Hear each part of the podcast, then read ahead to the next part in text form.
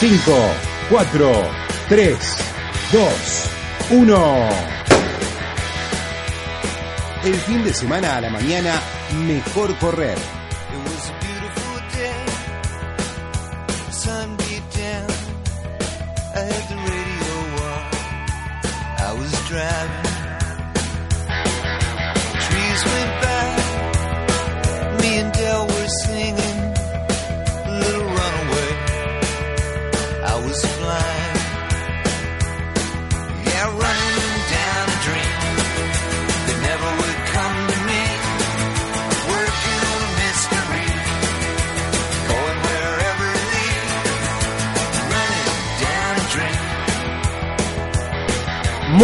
Buenos días. Suena Running Down a Dream de Tom Petty. Es sábado a la mañana y se sabe, señor Damián Cáceres, que a la mañana mejor correr. ¿Cómo estás? Bien, Dani, todo tranquilo, un poco resfriado, Ajá. época del año complicada, estos cambios de temperatura que muchos corredores ya empiezan a correr con remera de manga corta, otros con remera de manga larga, otros con una camperita. Los cambios de temperatura van pegando en los cuerpos y muchos se están preparando para empezar a viajar. Exacto, el, el- gran dilema de, de cada mañana en este tiempo. ¿Qué me pongo? ¿Me pongo el busito? ¿Me pongo la campera? ¿No me la pongo? Yo tengo como un consejo. Eso. En estos días he estado haciendo algunas eh, tiradas largas, eh, pensando en lo que viene, lo que viene, de lo que ya hablaremos. Y siempre me arrepiento cuando me abrigo. Siempre me arrepiento. Prefiero, eh, entro en calor rápidamente. Rápido. Pero eso depende mucho de cada uno. Cuanto menos ropa encima, mejor. Sí, lo, lo ideal, lo que recomiendan los entrenadores es el modelo cebolla.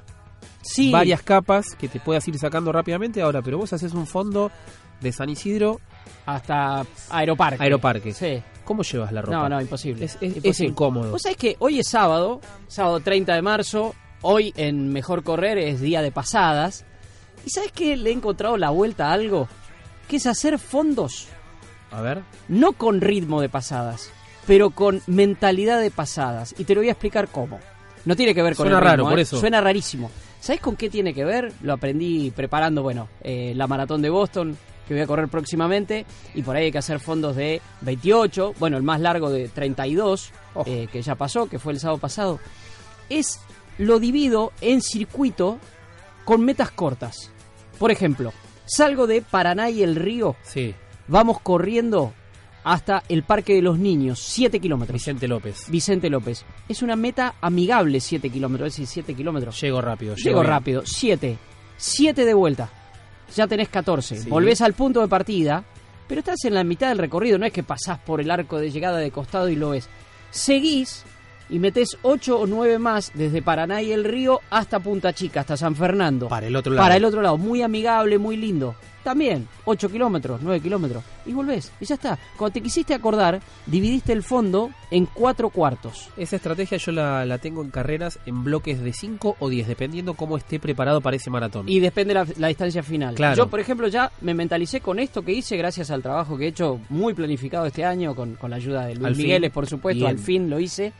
Eh, voy a dividir el maratón de Boston en bloques de 8 y dejo los últimos dos que todo el mundo te dice, esos dos te los lleva a la gente, olvídate de esos dos. Así que este, tengo ahí lo- los 5 bloques de 8 en realidad y luego 5 por 8, 40 y luego los dos en los que te lleva la gente. Hablaste de Boston. Sí, señor, Para vos ahí Boston vamos. significa un cierre. Sí, Es- completo las Six Mayors. Que no es poco, es el deseo de muchas personas que empiezan a correr y dicen, y tienen la posibilidad económica de hacerlo, vamos a correr la- las grandes carreras, el gran slam del- de las maratones. Bueno, de eso vamos a hablar, querido Damián. ¿eh? Hoy vamos a compartir en nuestras pasadas de sábado, estas pasadas sí de verdad. Mira vos, son seis. Seis. Seis serían seis por 42, ¿no? Sería en este caso. 6 de mil, Seis de- son las seis grandes. Yo digo así, vamos a decir así. ¿Qué son las seis grandes? Bueno, como el tenis tiene los Grand Slam, el atletismo, el maratón, tiene sus Six Majors. Exacto. Son sus seis Grand Slam. Yo, por calificación, vos después les vas a ir dando A los nombres, la divido así, mira. La más legendaria, ya la, más universal, la tengo. la histórica, la más veloz, la más exótica y la más amigable. ¿Cuántas acertaste de todas esas? Y dos, una la, la hemos conversado antes de, de iniciar este programa de sábado. Eh, la más histórica o la más, la más vieja, Boston. Ah, pero te dije legendaria también, Le- ¿eh? la, la más legendaria, Boston. Sí, Boston es la más La legendaria. más para mí. amigable, Chicago. Sí, señor. Después dijiste, a ver. Universal. eh, Eh, New York. New York. New York. Sí. Es la carrera del mundo. La directora de la carrera hace. Yo la corrí por primera vez en 2014. Me acuerdo que estuve buscando y la definió como la carrera del mundo. O sea, realmente iba todo el mundo a correr esa Sí. carrera. Quiero decir, cuando digo todo el mundo de distintas partes de. Es como un sueño. Y vos vas. Es, es como si corrieras en una torre de Babel. Después dijiste Te dije la más veloz, esa es más sencilla. Allí se baten todos los récords. Berlín. Sí, señor. Se ha batido el récord últimamente. Últimamente. Este, y varias veces. La más exótica, Tokio. Sí, y ahí estamos, ahí estamos. Legendaria Boston, Universal New York, histórica Londres, veloz Berlín, exótica Tokio, amigable Chicago. ¿Y por cuál vamos a empezar, Dami? Y lógicamente por una cuestión cronológica, Ahí está. ¿Qué hacemos? ¿A dónde viajamos? Viajemos a Japón. A Japón. A Japón, uno ¿Qué? de los países más increíbles. Me ha tocado como periodista viajar varias veces. Estuve en el Mundial 2002. Estuve cuando se inauguró eh, la Japan Professional League de fútbol. Debutó Sí, Ramón Díaz Ramón en el Díaz. Yokohama Marino. Yo estaba en el Estadio Nacional de Tokio. ¿Año? Sede, eso en 1992. 92. Este, y sede de los, de los próximos Juegos Los Olímpicos aparte. Sí. Que empieza el maratón olímpico, de a poquito se empieza a pensar, no para estos Popular, juegos, en Popular, dirían los españoles. gran idea para París. ¿Te parece buena idea? Sí, absolutamente. Hay que unir. Mm. Sí. Hay que unir. Yo no sé si, claro, en el maratón olímpico, bueno, por eso las marcas muchas veces del maratón olímpico no son tan rápidas como las No. marcas, obviamente, en maratón, porque no se busca marca, se busca medalla. Es otra estrategia de carrera. Otra forma. Bofara. Yo cuando me hablan de estrategia pienso rápidamente en Bofara. Es un, no tiene récord, pero tiene cuántas medallas. Uh, Mirá vos, ¿no? Mirá de quién estás hablando. ¿Por Mirá qué? de quién estás hab- No, pero digo, porque pensando en medallas, alguien que compite mucho por eso, que ha competido y que es un atleta histórico en ese sentido, Sí. en el mundo olímpico, imagínatelo, por ahí, metiéndose en ese en esa locura de, de- de tener una medalla de oro eh, olímpica en maratón, por ejemplo. Creo que mientras esté vivo Eliud Kipchoge va a ser complicado. por eso, por eso, ¿no? por eso. Tenerla de oro. Que ganó en Río, Eliud Kipchoge ganó en Río. Con, me acuerdo que eran dos horas ocho, Sí. por eso digo que son distintas, es una estrategia diferente de carrera, también dependía bueno del circuito. Veremos cuál será el circuito de Tokio, pero bueno, en este caso vamos a hablar no de la maratón olímpica de Tokio, sino de la maratón, de su maratón, que fue la última La en incorporarse a las Six Majors. En 2007. En 2007, Se exactamente. venía haciendo ya hace varios años, pero en 2007 se sumó, producto de cómo es la carrera, la, Sí, la incorporaron al, al, al concierto de las cinco, ahora seis, grandes maratones de- del mundo. Claro, y tiene que ver con eh, incorporar también a Asia, que no que no figuraba, es una cuestión de incorporar eh, Sin continentes. temor a decirlo, estrategia, negocio, marketing, bienvenidos. Sí, y es una de las carreras eh, de las que, me, bueno, solo me falta Boston, de las Six Majors, entonces las he vivido un poco de adentro. Es una obviedad, casi que es un lugar común, pero es la- una de las más organizadas Sí. de todos. Es, es impresionante la, la, la pulcritud de esa carrera. Se larga desde eh, debajo de lo que sería la municipalidad de Tokio, que es uno de los edificios más altos de la ciudad. De hecho, tiene un mirador donde se ve toda la, la, la ciudad. Y parece mentira, eh, bueno, a mí- yo la corrí en 2015, yo entré por, por lotería. Lotería. Eh, y éramos 334.000 aplicantes, me acuerdo, para que hoy terminen corriendo. En ese momento corrimos 33.000. En, en, en- te estoy hablando de 2015. Este año son, o fueron en realidad, 38.000. Claro, porque vos decías, De Dami, poquito la va subiendo, va subiendo y va mejorando las marcas. Y los servicios. Y los servicios. Los servicios, pues sabes que tiene una característica de, de esta de esta mayor, ya empezamos a hablar de las Six Mayors, es que tiene lo que sería una autopista área de servicios. Sí. O sea, cuando vos vas acercándote a los puestos de hidratación, que no son solo puestos de hidratación, te avisa. ¿Viste? Estás entrando al área Al de, área de servicio. Bueno, en esa sucesivamente lo que tenés es, lo primero es la hidratación agua.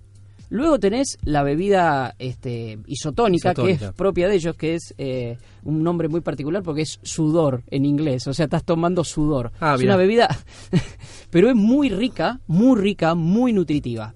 Luego tiene alimentación, tiene eh, frutas y tiene geles. Luego tiene baños. Y luego tiene servicio médico. En cada o sea, en cada uno. Eh, en- cuando yo la corrí en 2015, febrero de, de 2015, em, tenía un circuito diferente al actual. Sí. Creo que fue el, el último El año que se año. corrió así, que largaba desde, el, desde la municipalidad de Tokio y terminaba en Yokohama, en la parte más moderna de, de- de Tokio. Eh, y era una- un comienzo de circuito totalmente descendente, con lo cual te entusiasmaba mucho. Los primeros ki- Te engaña. 12 kilómetros eran en, en descenso. Normalmente hace mucho frío por la época. Eh, y en el final tenías un puente, en el kilómetro 41, un puente ondulado. Ay, ¿Viste no. como el puente de Maldonado en Sí. Punta del Este? Bueno, un puente como ese, Divino, ¿no? divino. Y había un japonés con un equipo de música gigante con la música de Rocky. Decía, este tipo, y en loop, la música de Rocky en loop. O sea, todo el tiempo era como que, que te llevaba para Te adelante. empujaba. Y una característica muy particular. Debe ser la maratón, de las mayor ninguna duda, pero en general, con más porcentaje de corredor disfrazado por kilómetro del mundo. Sí. Y tiene que ver con una tradición japonesa, que Sí, son ellos le los dan mucha importancia a los cómics. Ahora, no es que corren disfrazados y eso. No, corren rapidísimo. Yo pasé un vasito de Starbucks en el kilómetro 32. O sea, recién lo pasé en el 32 un vasito de Starbucks. O sea, un tipo que estaba disfrazado de vaso. Eran las manitos, los bracitos, así, y ahí iba. Y, y me, me pasó Michael Jackson en Mocasines. Me pasó. Puede pasar. Puede es una carrera que tiene más o menos. Ah, perdón, y largué con Batman. Con Batman, sí. Tiene 300.000 postulantes por año. Sí. O sea, y es- si este año hubo 38.000, es aproximadamente un 15% de personas que logran ingresar. Eso es terrible. Y nos contaba esto Luis Bagaloni, marplatense, que corrió este año. Luego de aplicar tres veces a la lotería, eh, por suerte pude participar en este año 2019 de la Maratón de Tokio. Ciudad increíble que cuesta describir con palabras eh, lo que es. Por tramos me hizo acordar mucho a Nueva York en su arquitectura moderna, pero mezclado con templos y una gran componente de, de, monumentos y de templos religiosos, una, una gran mezcla. Eh, ¿Qué decir? Arranqué el viernes, fui a la expo, que estaba situada en la bahía de Odaiba, lugar geográfico muy lindo, eh, dejaba un poquito que desear, eran unas carpas, había llovido, estaba muy mojado, putito medio flojo la expo, la carrera en sí es espectacular, llegué en tren a la largada, hice un poquito de tiempo abajo de, de un techito porque diluviaba, 40 minutos adentro del corral con 2 grados de sensación térmica y lluvia que la pasé un poquito mal. Y después el circuito es maravilloso. Eh, ellos usan mucho los retomes en avenidas de ida y vuelta, eh, así que ves permanentemente gente, ves a los punteros, eh, ves a los compatriotas, muy bueno. La llegada impecable, yo quería un recuerdo y no despaché, no despaché ropa, quería quedarme con el poncho, solamente 400 metros y ya me pude encontrar con unos ah, familiares que estaban ahí esperándome. Eh, bajamos a una estación de subte que era enorme, una ciudad con gastronomía y locales comerciales de, primer nivel y, y así llegué a la estación de tren. Dato anecdótico, los trenes están hasta con los asientos calefaccionados. Una gran experiencia, gran experiencia, gran maratón que si pudiera le recomendaría a todos que, que vayan porque es un choque cultural increíble. Ahí estaba Luis Bagaloni. Eh, el testimonio es, es tremendo cuando vos escuchás los testimonios porque te dispara un montón de cosas. Primero, es cierto, la expo no es grandilocuente, pero ¿por qué? Tiene que ver con su idiosincrasia, Su es esencia. austeridad. Sí. Es la austeridad, por un lado. Luego, el tema de los retomes, es cierto, eh, cambiaron el circuito, es como una especie de estrella y va permanentemente en la ciudad, termina en el Palacio Imperial ahora, eh, que es pleno centro de Tokio, y em, te permite cruzarte todo el tiempo Permanentemente. con la elite. Eh, yo cuando la corrí yo me pasó que ya había un- uno de esos retomes. Yo iba por el kilómetro 13 y de golpe veo venir de frente, escuchaba una sirena y venía una autobomba. Digo, ¿qué pasó? ¿Habrá habido un accidente? Algo? Lo primero que pensás. Lo primero que pensás, ¿viste? Y pasa la autobomba, pasa un auto y viene el auto de la organización y detrás venían los punteros. Entonces, vos tenés un cruce, como acá cuando uno se cruza en 10K, ¿viste? Que te Sí. pasan los, los punteros, Los Luisito punteros. Molina, Bernie Maldonado, que yo de golpe lo... Bueno, hombro con hombro, con los número uno. Claro, ellos venían por el kilómetro 22, nosotros íbamos por el kilómetro 13 recién. Reparte 400 mil dólares tanto en hombres como en mujeres. El récord de circuito lo tiene Wilson Kipsan en 2017 con 2 horas 3.58. Sí. Y este año los ganadores fueron ambos de Etiopía, Lejes en caballeros y Ruti Aga en damas. Vos fíjate en esto qué interesante, Damián, si uno toma 2007, que es el año que empezó Sí. a ser eh, mayor, el tiempo de hombres fue de Ñenga Sí. en 2 horas 9. El ganador de este año fue en 2 horas 4. En las mujeres, en 2007, 2 horas 31. Este año, 2 horas 20. 20. Es muchísimo, Es lo que van mejorando y van, cada uno quiere tener, sobre todo en las mayors, lo que tiene Berlín de sobra, que es Claro. tener el récord del mundo allí. La pista. Sí, sí, permanente. sí. Lograr que sea más veloz. Bueno, esto respecto a Japón, a Tokio. Sí. Y ahora vienen dos de las importantes, pero... Después, Sí, después ¿sabes por qué? ¿Sabes por qué? Porque, como dice mi amigo Calvin Harris, nada en este momento nos detiene.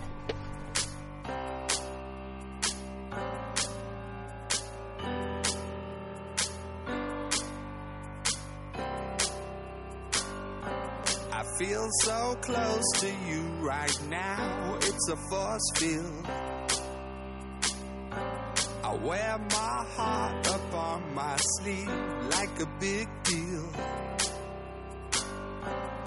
love pours down on me, surround me like a waterfall.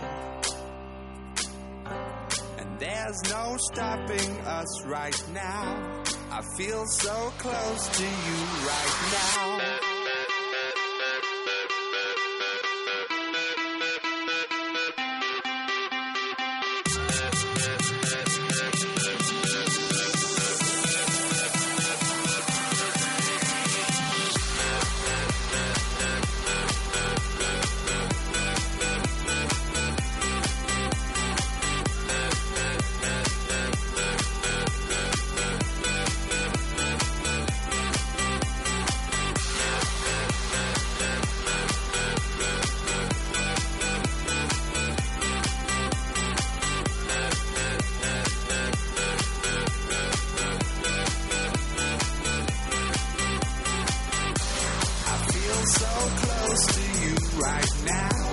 A force field.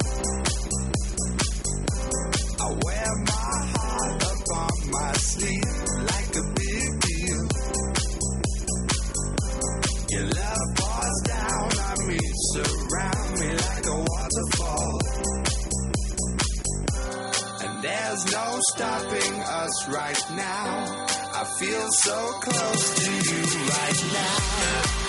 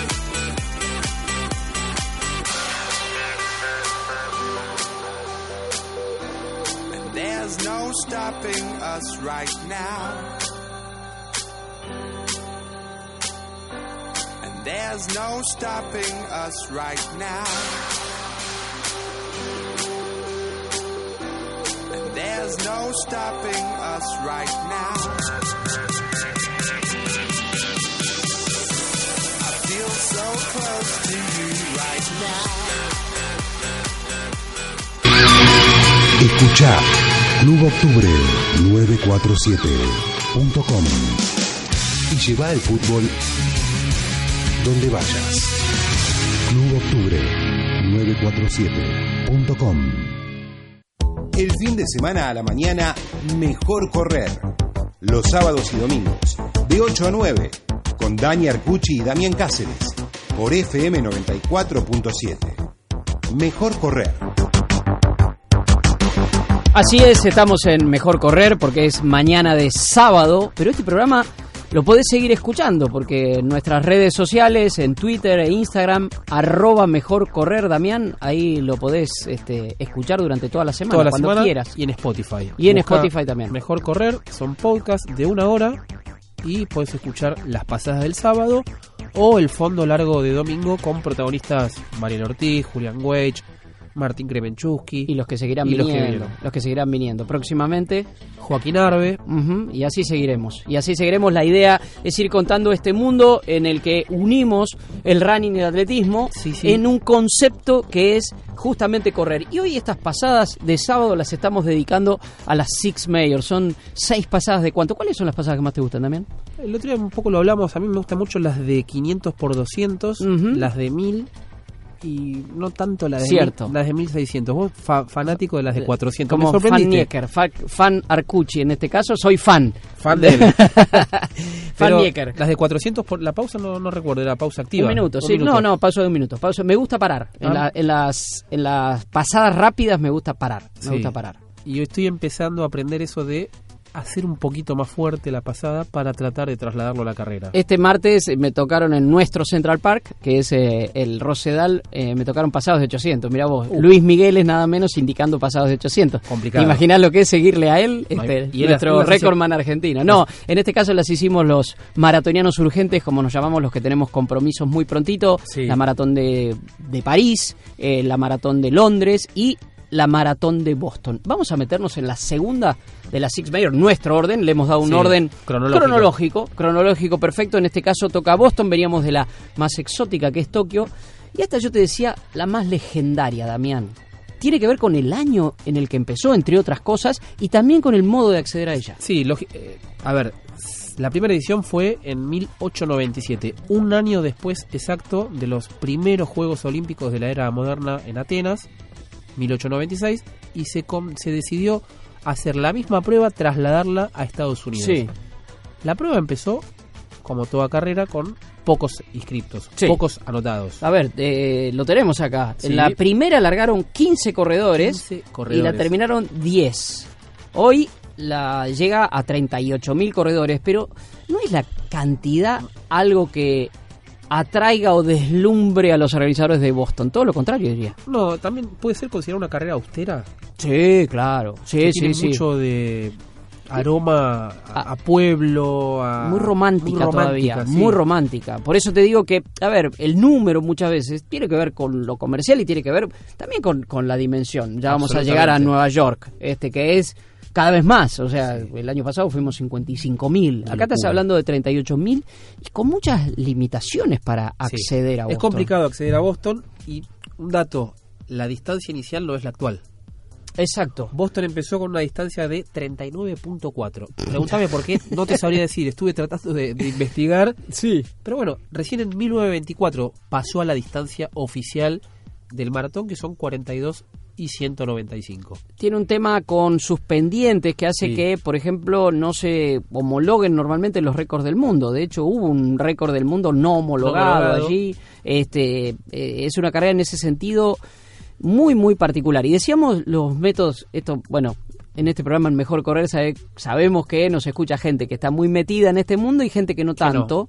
Este, bueno, tiene el sistema de, de clasificación, que vos Es tenés que tener duro, una ¿no? marca mínima Sí. para poder acceder, que es el primer paso para acceder a la maratón de Boston, aunque no necesariamente una garantía. No, eso no te garantiza y cada, cada año se van revisando los tiempos de llegada, eh, la persona se anotó, se inscribió con un tiempo, si lo cumplió, entonces van haciendo un análisis y cada vez van haciendo más estrictos. Sí, Para el año que viene hay 5 minutos menos. a ver. Ejemplo, vos Dani, ¿qué edad tenés? Yo tengo 55 años. Bueno, 55 años. En varones tenés que tener 3 horas 35 minutos. Y en mujeres 4 horas 05. Como primer índice para poder acceder a, a la inscripción. Esto es lo que te decía que no te lo garantiza de todos No. modos, aunque tengas la No. marca. Porque No. hay una cantidad que supera lo que ellos marcan como, como límite de cantidad de corredores. Claro, y en función de las edades, lo recomendable es, bueno, a vos te piden, en el caso de 55-59, siendo hombre, 3 horas 35, trata de tener 3 horas 30 o menos. Exactamente. Eso te asegura estar más arriba, es un ranking. Sí. Es un ranking y tenés que tener la, la marca realizada en una maratón oficial. Hay otro, otro camino de llegada Sí. que es muy importante en, en Boston, que tiene que ver con el charity. Eh, ya, Absolutamente. ya hablaremos más adelante cuando lleguemos a Londres. Londres es la que más recauda por charity. Sí. Eh, pero de todos modos, en este caso, al ser tan dificultoso, también es una carrera eh, muy particular. A ver, eh, No se trata de un atajo, hay que entender eso. No, exactamente. tiene que ver con comprometerte. Exactamente. A ver, simplemente un detalle, esto sí un poco de, no de marketing, porque en este caso es casi un premio, eh, es un premio. Por ejemplo, las remeras, la famosa re- remera de Sí. finisher, que en algunas carreras uno se compra cuando termina la carrera, va a ser, y que en Londres te la ganás, Te la o sea, cuando cruzás la meta te dan la remera, no la tenés que comprar, eh, ni te la eh, regalan cuando, cuando te inscribís. En el caso de Boston tiene una particularidad, hay remera de qualifiers, o sea, el aquel atleta que se clasificó por marca tiene acceso A una remera. particular que a lo largo de los años ha ido va cambiando y es como todo un símbolo. Entonces vos vas por ahí, me pasó el otro día que estaba corriendo por el corredor de Vicente López eh, con el grupo que estamos haciendo estos fondos y de golpe venía uno de frente y decía Qualifier y vos decís, wow, este- un tipo que tiene una, una remera de Qualifier es un, es un corredor de verdad. Y entre la gente que corre califica. Las remeras de las maratones por eso tienen esa cuestión, magia, esa ¿no? magia que de respeto. O sea, y, y el- también se, se, se, se, se vuelca eso en el Ironman. Sí. El que tiene la remera de finisher de un Ironman, apa, Sí, sí, sí. en sí, la comunidad totalmente. de triatletas. Totalmente. Bueno, vos sabés, Damián, que mezclando un poco charity y un poco de historia, estamos haciendo la, la historia de, de, las, de las Six Mayors. En este caso estamos instalados en, en Boston. Eh, voy a correr este año para una fundación que tiene que ver con un hecho eh, muy Destacado. relevante en la historia de Boston y este es muy reciente. Si nosotros hablamos de carrera legendaria, tiene que ver con esto, con el origen, pero no hace mucho, en 2013, Sí. un terrible atentado en, en la llegada de, de la, de la carrera de Boston.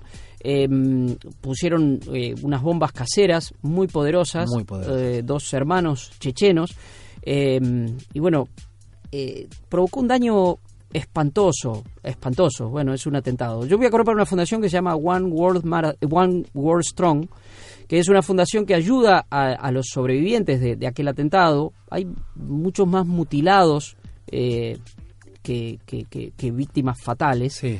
Eh, entonces el trabajo de esta fundación es tremendo. Y luego lo extendieron eh, a- por todo el mundo a víctimas de, de atentados en general. Pero nacieron justamente a partir del atentado. Y a partir del atentado nació un concepto Sí.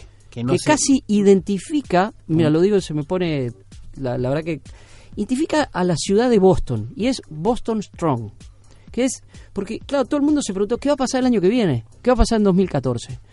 Y en 2014 se volvió a correr la maratón y la corrieron muchos sobrevivientes, Muchos sobrevivientes. algunos de ellos con eh, piernas ortopédicas, eh, y, y estuvieron allí y fue como un mensaje de una ciudad que se transforma con la maratón. Sí, se corre un día puntual. El Día del Patriota. El día es la única maratón que se corre un día lunes, el Exacto. tercer lunes de abril.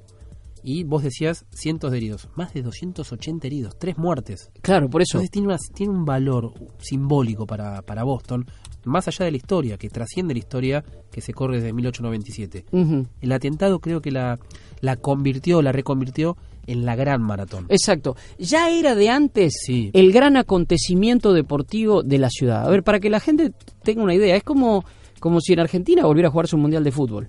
Sí, exactamente. A ver, es más o menos eso. O sea, que y se juega un partido por el, por el mundial. Eso es. Toda la ciudad acompaña. La, la carrera se larga desde las afueras. Es una carrera eh, en un set- va, no, no tiene punto de No. largada y llegada como Igual, Chicago en el no. mismo lugar, sino que se larga desde las afueras. Los primeros 12 kilómetros son en pendiente, En pendiente. absoluta. Todo el mundo te dice, un poquito más de 12 incluso, todo el mundo te dice, los que la han corrido, los que han tenido la experiencia, no te dejes engañar por ese comienzo, porque luego prácticamente todo lo demás, Damián, es en ascenso. Sí, Eh, está la famosa cuesta de rompecorazones, Oh, ya cuando se va llegando. Este, y, y más que muro, esta no es la carrera del muro, que llegas al 32 y tenés el muro, no. Es una carrera que va mucho más allá, eh, Dami, de, de, de toda esa cuestión. Mira, nosotros hablamos de los récords. Sí. Este, mientras eh, es eh, Mutai en 2011 hizo un tiempo de 2.302. pero no calificó. Pero no, eh, exactamente. Era récord del mundo. En ese momento era récord del mundo. Ya está- hablamos de Geoffrey Mutai, porque hay varios eh, Mutai. Eh, y, y cuando hacíamos la comparación antes de Japón, claro, acá tenés que irte muy lejos en el tiempo para la primera carrera. John McDermott la hizo en 2 horas 55. Qué Hoy lejos. tenemos aficionados nuestros aquí en la Argentina Que lo superan. que superan. Y, y, bueno, el, el récord lo, lo decíamos recién, el de, el de Mutai en 2 horas 3. Un dato antes de, de ir Sí. a, a un audio puntual de una persona que se consagró, como te va a pasar a vos este año seguramente. En el 67 pasó algo muy puntual e importante que la, la hizo trascender. Sí. Catherine Switzer, Claro. primera mujer que completó la carrera con una inscripción apócrifa, ¿por qué? Porque se anotó con KW. Claro, se anotó con las iniciales, Las para que no supieran que era mujer. Eh, Las mujeres no podían correr no podían maratones. correr Boston, una locura. Hoy si lo pensás hacia atrás, bueno, era otra época. Entonces hay varios hechos puntuales. Un año después de los Juegos Olímpicos, Catherine Switzer, el atentado, Recordemos que a Catherine Switzer la descubrió el director, El de la director de la prueba, carrera, porque sí. venían en, en un camión y la vieron y la detectaron. Se bajó del camión el propio director de la prueba, la empujó, la quiso sacar de la carrera, iba corriendo con ella su entrenador y su novio, Su un novio. jugador de fútbol americano, a- anda a meterte. y lo desparramaron al director. Y Catherine Switzer, hoy una leyenda que por suerte eh, los que tenemos el privilegio de, de ir por allí con por, por carreras en el mundo, la cruzamos, La todo el tiempo. Es una mujer súper amigable que ha escrito un gran libro justamente. y un número particular, Sí. 261. ¿Te parece? Vamos con el, el audio de Eduardo Camaño. Compañero del Miguel Steam que se consagró el año pasado, tal vez la maratón de Boston, de todas, la más difícil, La más difícil. se corrió en medio de un temporal con 2, 3 grados bajo cero, lluvia y viento permanente. Si uno ve la llegada de mi amigo, mi ídolo, Kawauchi, Ah, que la ganó, la era propio que le iba a ganar él, era el único que estaba vestido de maratonista. Sí. El que salió segundo, eh, Kirui, eh, estaba vestido con una campera, Una campera. y la ganadora llegó con una campera. Sí. Estaba, era, no, no parecía maratonista, parecía una carrera de aficionado. Lo ve llegar a Kirui y llega como, como podemos llegar nosotros. Sí. O sea, llegó Abrigado. fusilado y abrigado. Sí. Este, y sin embargo, Kawauchi dijo: Las condiciones del tiempo me ayudaron, dijo Kawauchi. Había vientos de eh, 50 kilómetros por hora. Es un atleta amateur, supuestamente. Supuestamente que corre una maratón por mes, un loco de la guerra. Corrí la edición 122 del Maratón de Boston, la del año 2018. Es recordada por lo, por lo helada y por las ráfagas de viento que tuvimos de frente durante los 42 kilómetros. Eh, Boston significó para mí eh, prepararme para la consagración. Eh, la verdad era el punto final a los Six Majors, entonces era entrenar durante todo el verano a conciencia y eh, respetando más que nada todo lo que me indicaba Luis Migueles. Lamentablemente me desgarré en el solio, faltando 45 días para el maratón, con lo cual, bueno, le agregó algo de, misterio y de épica a la carrera si necesitaba algo más. Lo que hice fundamentalmente por consejos de algunas personas que habían corrido Boston era entrenar la cadencia en la bajada, porque estamos todos acostumbrados a, a hacer cuestas, eh, pero en general todos entrenamos la subida, pero no entrenamos la bajada. Para Boston tenés que aprender a entrenar esa bajada, a tener una buena cadencia.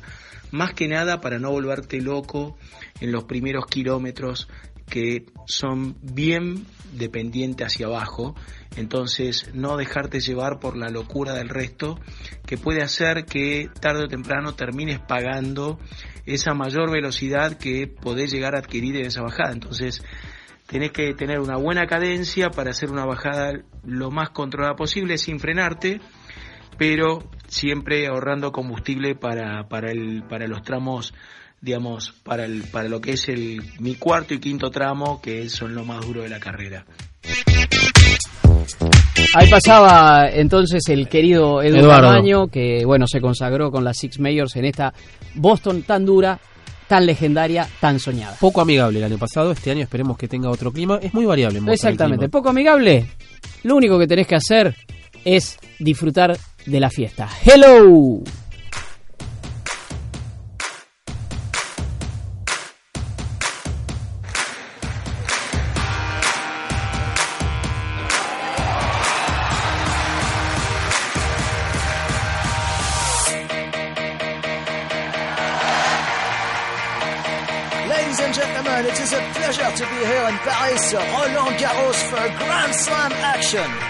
Match of the day, Martin Solveig against Bob Sinclair.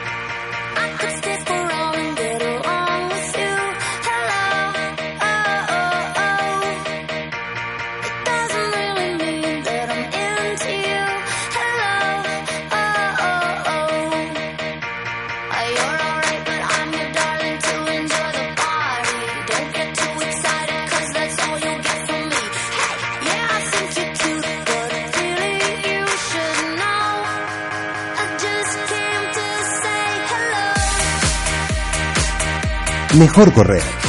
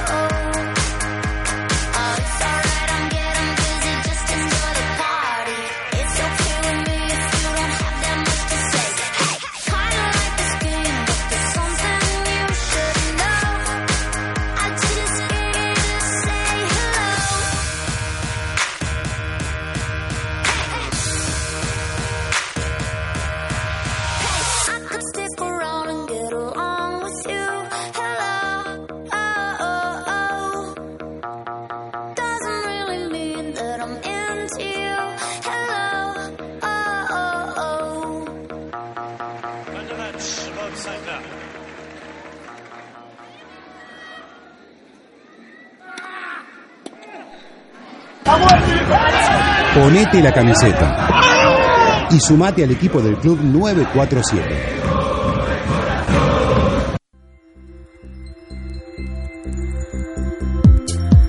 El fin de semana a la mañana, mejor correr. Los sábados y domingos, de 8 a 9, con Dani Arcucci y Damián Cáceres, por FM 94.7. Mejor correr. Pasamos, Damián, por la más exótica, Tokio, por la más legendaria, Boston, y llegamos a la histórica. ¿Por Yo te decía la histórica. Esa pregunta, ¿por qué la definiste como histórica? Porque Tiene que ver con la ciudad, lógicamente. tiene que ver con la ciudad, tiene que ver con los 195 metros, Sí. que se le agregaron los 42. Una imposición, no lo sé. Una imposición Un deseo, real, sí. un deseo real, porque eh, cuando se cambió, ¿por qué tiene 195 metros y no 40, 42?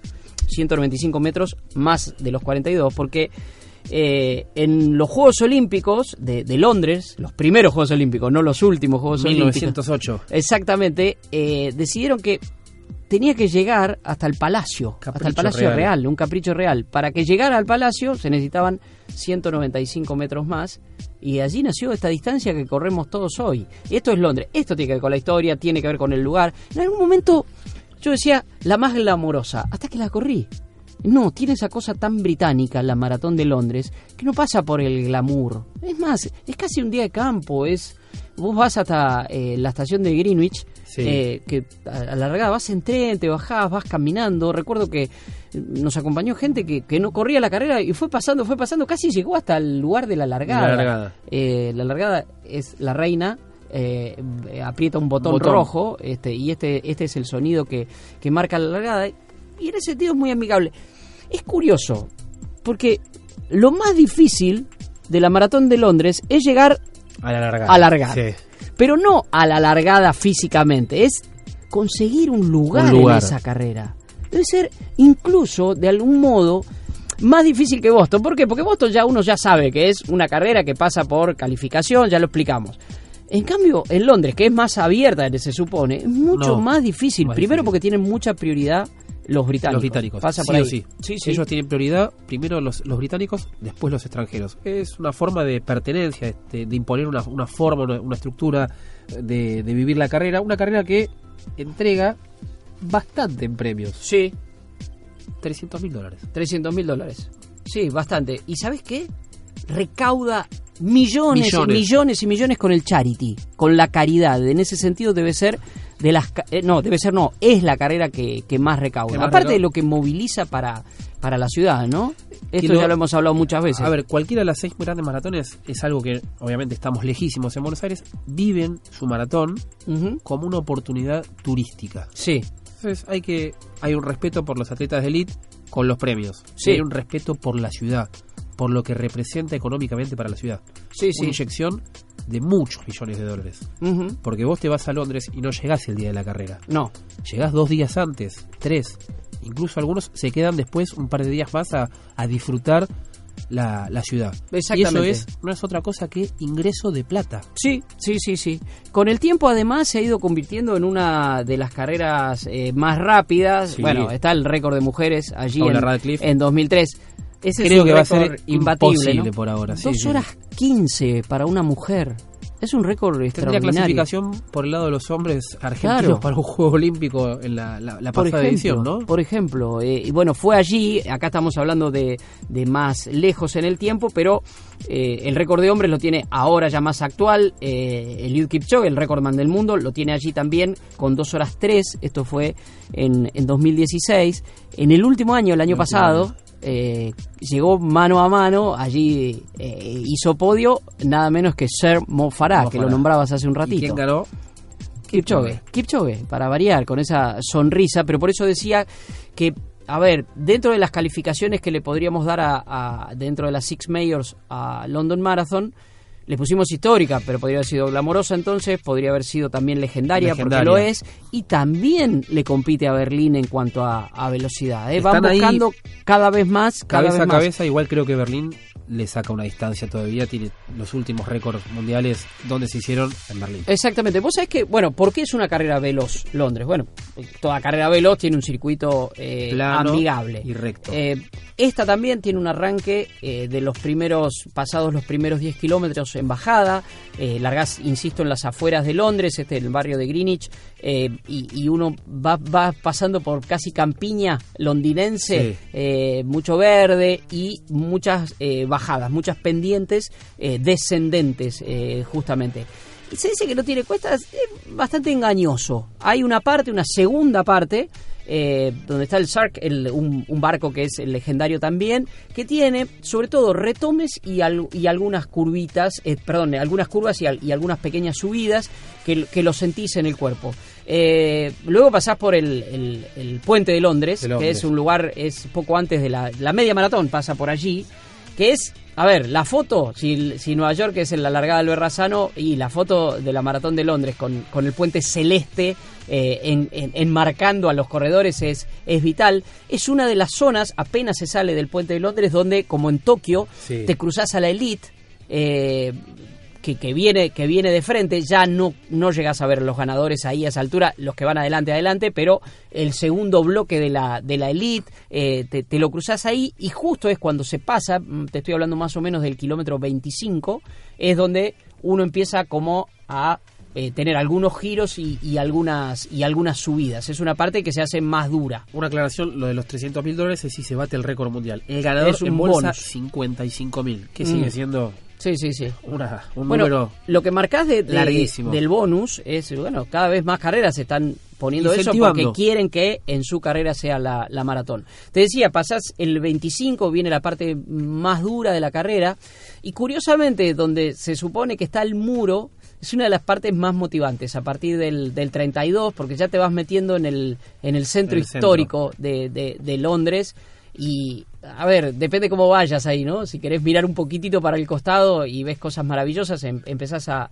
a- a- a bordear el, el Támesis y, y tiene una llegada que es de las, de las más hermosas de, Sí. de todas, con el palacio justamente. Te Ahí. queda a tus espaldas el, el palacio, eh, girás sobre la avenida que, que, que da al palacio y allí está la llegada. Hay una mm, imagen muy simbólica que es mm, eh, dos corredores llegando, o sea, uno que frenó porque uno se había, hay una curva, que das y tenés 500 metros hasta el arco de llegada. Bueno, un corredor se quedó en esa curva y otro frenó Y llegaron, lo puso casi en, o sea, puso lo- los, hombros sobre los hombros, no es que lo llevó a caballito, sino que lo iba apoyando y llegaron caminando fue- y recibió. Eso fue el anteaño, El anteaño pasado, pasado. en 2017 y en 2018 fueron premiados. Carrera que se inició en 1981. Nos vamos rápidamente o bajamos 7 años. A ver. Nos vamos al 74. Sí, ¿Qué pasó en 1974?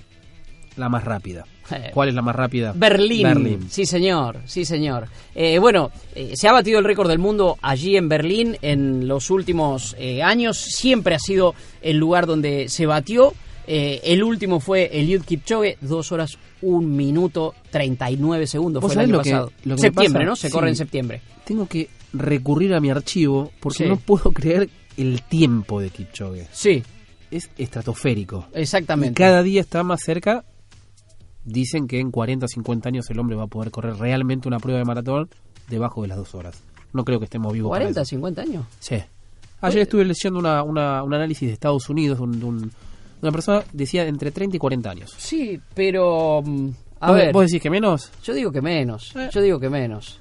Este, Por ahí la persona que venga, que viene mañana, nos puede decir qué piensa él de los récords. Sí, sí, sí, tal cual, tal cual. Estamos hablando entonces de la carrera que se corre en septiembre. Imagínense que ese 13 de octubre de 1974, cuando Damián nos decía que fue la primera carrera, Gunther Hallas de Alemania lo hizo en 2 horas 44, 44, qué ya dijimos. Y entre las mujeres en el 74, Jutta von Hasse lo hizo en 3 horas 22.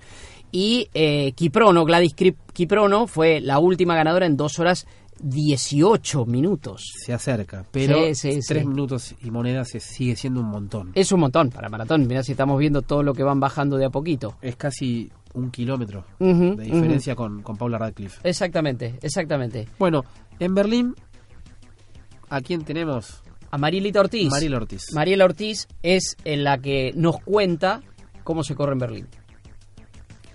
Para mí Berlín fue una carrera muy muy importante, no solo por lo que es la carrera en sí, que es una maratón de las más importantes del mundo. De hecho, actual, el actual récord de maratón del mundo eh, fue hecho ahí, sino porque eh, fue la primera vez que yo largué en la elite eh, de una carrera de semejante nivel. Salí en el mismo micro que subió Eliud Kipchoge, así que estuve ahí también entrando en calor con Gladys Cherono, eh, no sé, estaba Bekele trotando al lado mío, fue para mí, eh, fue mirar para atrás y dije, ¿cómo llegué hasta acá? Así que Berlín tiene un significado especial, fui sin mi entrenador, pero realmente eh, estuve muy sensibilizada en el momento de largar y, y bueno, con todas las características que tiene un major, ¿no? Una carrera súper organizada en una ciudad tan emblemática como es Berlín. Así que bueno, para mí fue una experiencia que no voy a olvidar.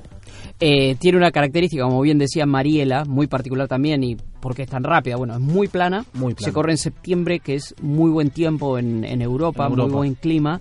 Y es un circuito, o sea, uno gira. eh, y vas pasando varias veces, y eso es estremecedor. Cruzás varias veces la línea del muro. Eh, como te das cuenta, bueno, el muro en la parte donde no está levantado todavía simbólicamente, eh, están, son do- doble línea de, eh, pará, de adoquines. ¿Qué muro? El muro de Berlín. El muro de Berlín, Claro, no el del maratón. Berlín, no, Claro. Exactamente. Es derribar el otro muro. El otro una, muro. Una crónica que, que hice, la corrí en, en 2013, fue mi, mi primera eh, maratón, pero tiene eso, es muy veloz porque es un circuito. Se llega también a la largada en, en medio de transporte público y la, el acceso es por sorteo también. Sí, y acceden 40.000 personas. También hay 40.000 dólares en premios que puede trepar a 120.000 si rompes el récord del mundo. Lo que hizo Kipchoge. Kipchoge en la última edición. La otra carrera muy, muy amigable, porque Berlín lo es, Sí, es Chicago. te vas al otro continente. Me voy otra vez al otro continente, la ciudad del viento. eh, tuvimos la oportunidad alguna vez de correrla, Damián, y Sí. escuchamos al locutor decir que era el mejor día de la historia de Chicago en cuanto a clima, cuando no- nos Sí. tocó en ese momento correrlo, sol, sin viento justamente. Eh, otro circuito amigable, circuito también, se larga y se llega en el mismo, Mismo lugar, lugar. junto al lago Michigan. Da la sensación que vivas donde vivas en Chicago, vas caminando hasta la largada. Sí. El, el parque es el parque más importante de, de la ciudad y se vive como un día de campo. Lo viven de esa forma, exactamente. Mon- eh, carpas, Exacto. hay actividades, como en todas las carreras, pero eh, es un ambiente distinto. Diferente. Faltaba, el- lo que nos faltó fue el mate.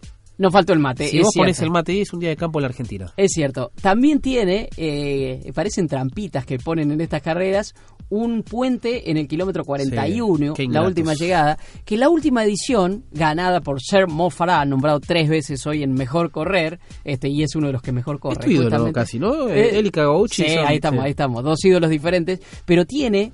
eh, vos hablabas de estrategia de carrera. Sí. Eh, me acuerdo que venía parejo hasta que encaró el puente con un fue. sprint. O sea, hizo lo que ha hecho tantas veces en sus carreras de 10.000, su carrera de 5.000, que relojea al rival, lo destroza moralmente al rival, porque empieza a acelerar en el momento más difícil. Más decís, difícil. no, no, no, Mo Farah no. Bueno, aceleró y tiene una curva final, la llegada de Chicago. Cuando bajás de Cuando ese bajás. puente, es una curva. Dobló tan rápido que parecía que se iba a ir a la, a la banquina. Al otro lado, Dobló, sí. pero es una, es una llegada legendaria la de Mo Farah en, en el último triunfo que, que tuvo en la última edición de, de Chicago, justamente, Dami. Año 2013, el récord de Denis Quimeto, 2 horas 3.45. Y en el caso de mujeres, año 2002, Paula Radcliffe, de nuevo, establecía en ese momento el ex récord mundial en 2 horas 17 18 segundos. Un año antes de batir el récord en Londres. En Londres. Tenemos un testimonio de lo que es correr Chicago. Dale. Nuestra amiga Carla Grassi. La maratón de Chicago para mí fue una gran experiencia y sobre todo una gran sorpresa. Eh, yo llegaba con muy pocas expectativas porque había tenido un entrenamiento eh, más o menos. Entonces, bueno, dije, no importa, vamos a ir, vamos a conocer Chicago, la ciudad. Y no sé si fue porque estaba muy relajada y tenía pocas expectativas, pero bueno, comencé a correr y me di cuenta que estaba en una ciudad espectacular, con unos rascacielos que me saludaban en todo su trayecto, con una gente y una energía, y me enfoqué tanto en eso, en absorber esa hermosa energía que me estaban transmitiendo la gente, esos edificios, las sorpresas de lo que era esa ciudad, que sin querer hice hasta mi mejor tiempo. Me acuerdo perfectamente eh, los últimos, no sé, eh, las últimas cuadras antes de doblar y llegar y conocer ese hermoso arco que me estaba esperando, unos metros antes, eh, y mirar el reloj y sentir que, que valió la pena dejarse llevar, dejarse llevar por, por esa hermosa ciudad, dejarse llevar por las por la gente.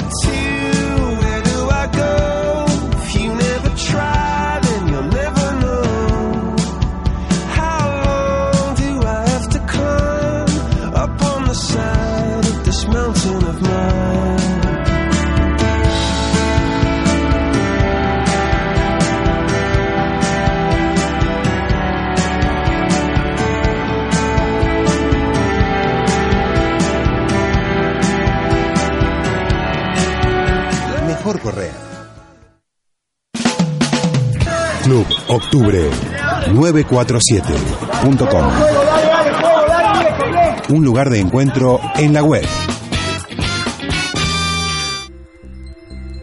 Pasamos por la exótica, pasamos por la histórica, pasamos por la veloz, pasamos por la amigable.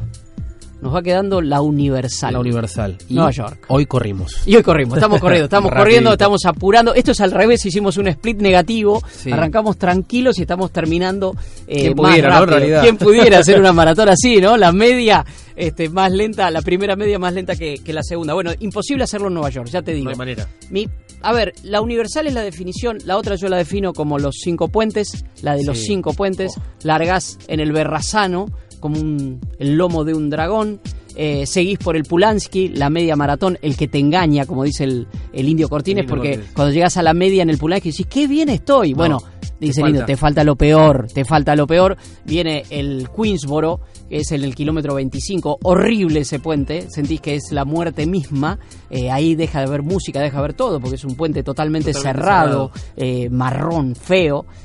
Si superas eso, bueno, ya vas hacia el puente Willis, que es el que te mete en el otro distrito, eh, ya vamos a recorrer lo- los cinco distritos, eh, el, el Madison, que es el que te mete ya en Manhattan y ahí estás finalmente dando la vuelta entrando al Central Park. ¿Por qué los cinco distritos, Dami?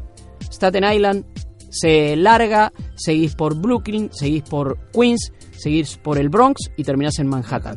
Alguna vez, en los años 70, una mente brillante imaginó que eso iba a hacer que la gente tomara la maratón como la marca de Nueva York y lo logró. Estamos hablando de los años 70. ¿eh? Ahí empezó todo. Ahí empezó todo. Ahí en realidad empezó todo. Y me parece que mejor que escuchar la información, el audio de una persona que trabaja, una argentina que está ahí adentro, que es Elizabeth Mayuolo. Ahí está.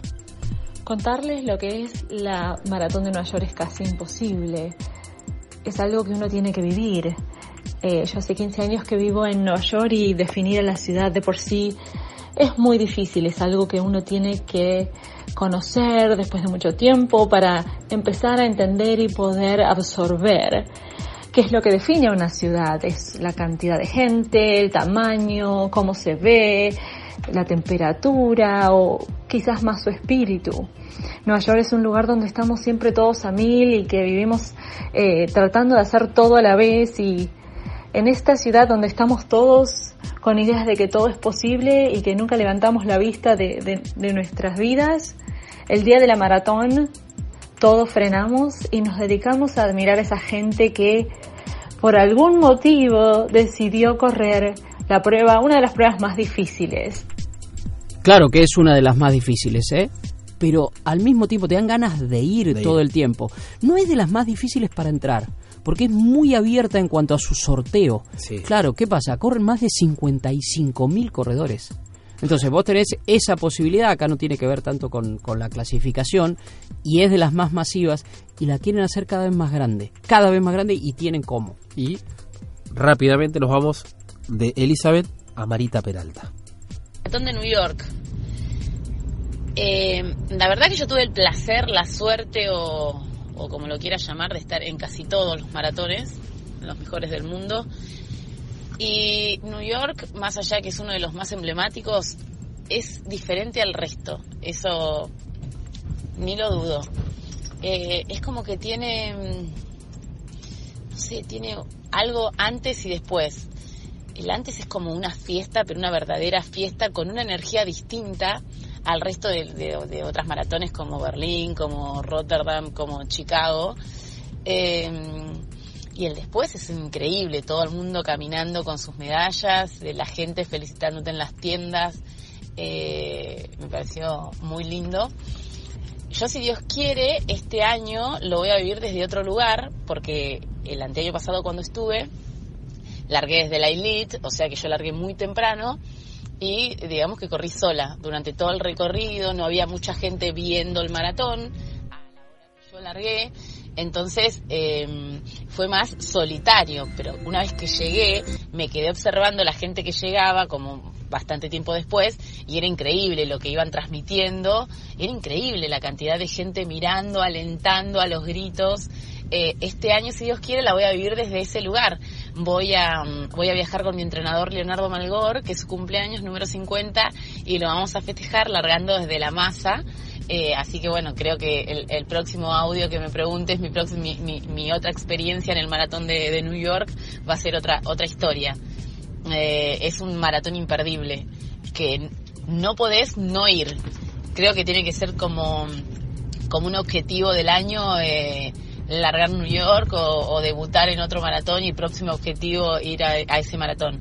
Eh, si, si tengo que, que, si tengo que recomendar un maratón a, a aficionados, creo que no dudo en decir que vayan al maratón de New York. Que cierre, ¿no? Mejor y posible. O Sí. sea, eh, estuve con Marita cuando lo corrió y lo primero que dijo es, la próxima la quiero correr Atrás. entre la gente. No busquen grandes marcas en Nueva York. No, no hay. Eh, Kip, eh, Kipsang, que la corrió al año siguiente de haber batido su récord del mundo en Berlín, la hizo en 2 horas 11, para que se den una idea. No es una carrera de marca. 10 minutos más que el récord mundial. Exacto, O sea, el propio auto- el el, pro- el propio corredor. Eh, digo, no, no la busquen. Suele sorprenderte el clima. Hubo Sí. un huracán una vez. 2012 que fue suspendida y es bastante complejo el tema del clima De- y no la van a cambiar de fecha igual. No, nunca la van a cambiar de No. fecha. Es que creo que ninguna mayor van a cambiar de fecha porque tiene mucho que ver con las tradiciones. Se corre normalmente con mucho frío. Sí. Eh, entonces siempre se recomienda, es la famosa carrera en que vas muy abrigado allá a Staten Island, al lugar de la largada. Y- Vas muy abrigado y vas regalando la ropa. No se tira, No la, se ropa, tira la ropa, ¿eh? Se dona, Se se dona. Entonces vas muy abrigado y vas despojándote. Por eso cuando se ve la, la, la foto del Berrazano, mucha gente va muy abrigada, Muy abrigada. porque se va despojando manejando yo el circuito. Yo prefiero ya largar como corro. ¿eh? ¿Vas este año? Seguramente. Seguramente. Por quinta vez. Por quinta vez consecutiva. No, hay un año. Ah, hay un año en el medio. En, el medio, en el medio. Bueno, hemos recorrido, Damián, en estas pasadas. Rapidito. Rapiditas. Las Six Mayors. Nos vamos, como siempre, con. Mr. Brightside de The Killers, que es nuestro tema que nos identifica, y volvemos. Recuerden, en Spotify pueden ver cada uno de los programas y estamos en redes sociales arroba mejor correr. Chao, volvemos mañana. just fine.